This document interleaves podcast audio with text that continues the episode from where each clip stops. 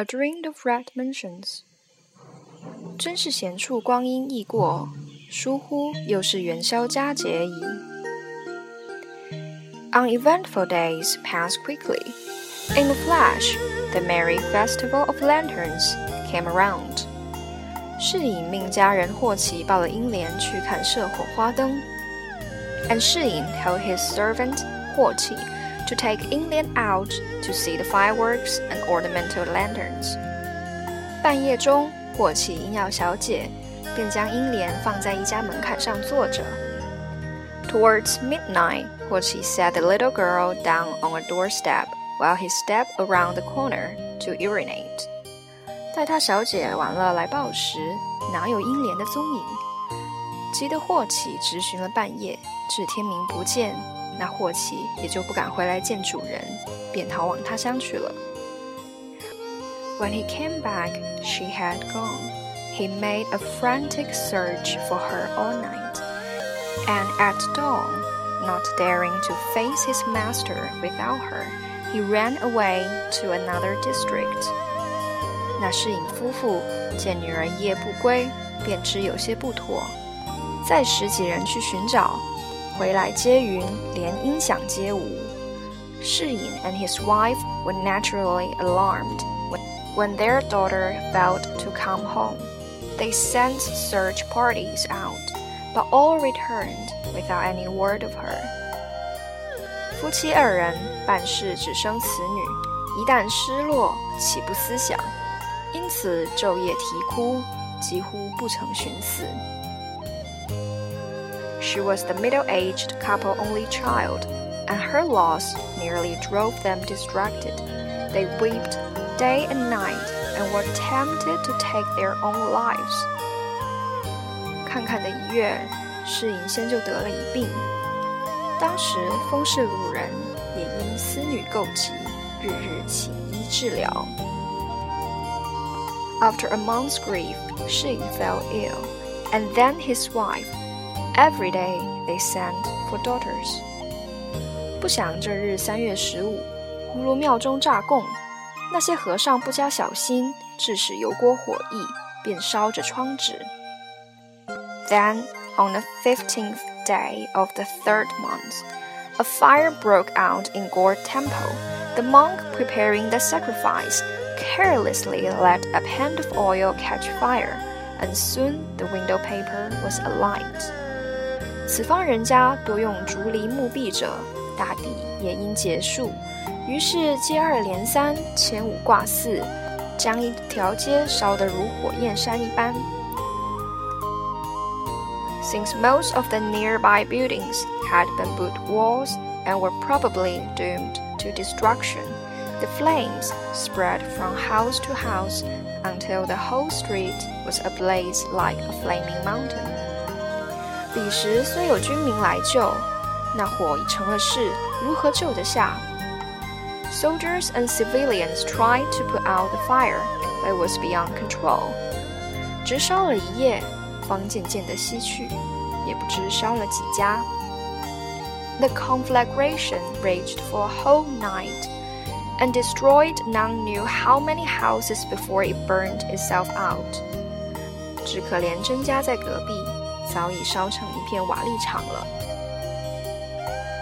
The Zhen's home, being next to the temple, was reduced to a pile of rubble。只有他夫妇并几个家人的性命不曾伤了，急得士隐为跌足长叹而已。Although they and their few servants were lucky enough to escape with their lives, poor Shi could do nothing but stamp his feet and sigh. 只得与妻子商量，且到田庄上去安身。He and his wife decided then to go and live on their farm.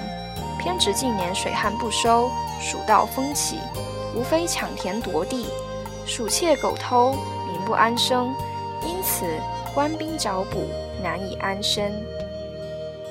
But the last few years' harvests had been ruined by flood and drought, and the countryside was overrun by bandits who seized fields and land, giving the people no peace. The punitive expeditions by government troops only made matter worse. 士隐只得将田庄都折遍了，便携了妻子与两个丫鬟投他岳丈家去。Finding it impossible to settle there, Shi Yin had to mortgage his land and take his wife and two maids to find refuge with his father-in-law, Feng Su. 他岳丈名唤封肃，本贯大如州人士，虽是务农，家中都还殷实。Now this Feng Su, a native of 大如州, although only a farmer, was quite comfortably off. 如今见女婿这等狼狈而来，心中便有些不乐。He was not pleased by the arrival of his daughter and son-in-law in this sorry state。幸而士隐还有折遍田地的银子未曾用完，拿出来托他随份，救驾伯之些许房地，为后日衣食之计。Fortunately, Shi Yin had some money left from the mortgage of his land, and he asked Feng Su to invest this for him in some estate on which he could live in future. 那封肃便半哄半转，些许与他些薄田朽屋。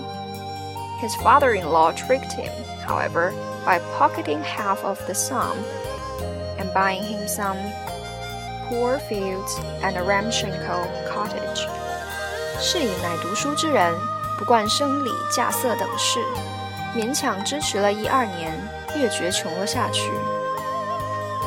As a scholar, Shi had no knowledge of business or farming. He struggled alone for a year or two, losing money all the time. 封肃每见面时便说些现成话，且人前人后又怨他们不善过活，只一味好吃懒做等语。While Feng Su kept admonishing him to his face, and complaining to all and sundry behind his back of his incompetence, idleness, and extravagance. 是引之头人不着，心中未免悔恨，在肩上粘金虎，急愤怨痛，已有积伤。暮年之人，贫病交工，竟渐渐地露出那下世的光景来。To the shock, Shi had suffered the previous year, and the toll taken by his subsequent misfortunes was now added the bitter realization that he had misplaced his trust. Aging and a prey to poverty and ill health, he began to look like a man with one foot in the grave. 可巧这日住了馆帐，坐到街前散散心时，忽见那边来了一个跛足道人。 疯癫落脱，马洗纯衣，口内念着几句言语，道是：He made the effort one day to find some distraction by taking a walk in the street, leaning on his cane. Suddenly, a Taoist limped toward him, a seeming maniac in hemp scandals and tattered clothes, who as he came chanted. 世人都晓神仙好。 唯有功名忘不了，古今将相在何方？荒冢一堆草没了。世人都晓神仙好，只有金银忘不了。终朝只恨聚无多，及到多时眼闭了。世人都晓神仙好，只有娇妻忘不了。君生日日说恩情，君死又随人去了。世人都晓神仙好。只有儿孙忘不了，痴心父母古来多，孝顺儿孙谁见了？All men long to be immortals, yet riches and rank each aspires. The great ones of old, where are they now? Their graves are a mass of briars. All men long to be immortals, yet silver and gold they prize, and rob for money all their lives till death seal up their eyes. All men long to be immortals, yet dote on the wives they wed, who swear to love their husband evermore, but remarry as soon as he dead. All men long to be immortals, yet with getting sons won't have done, although fond parents are legion. who ever saw a really brilliant sun.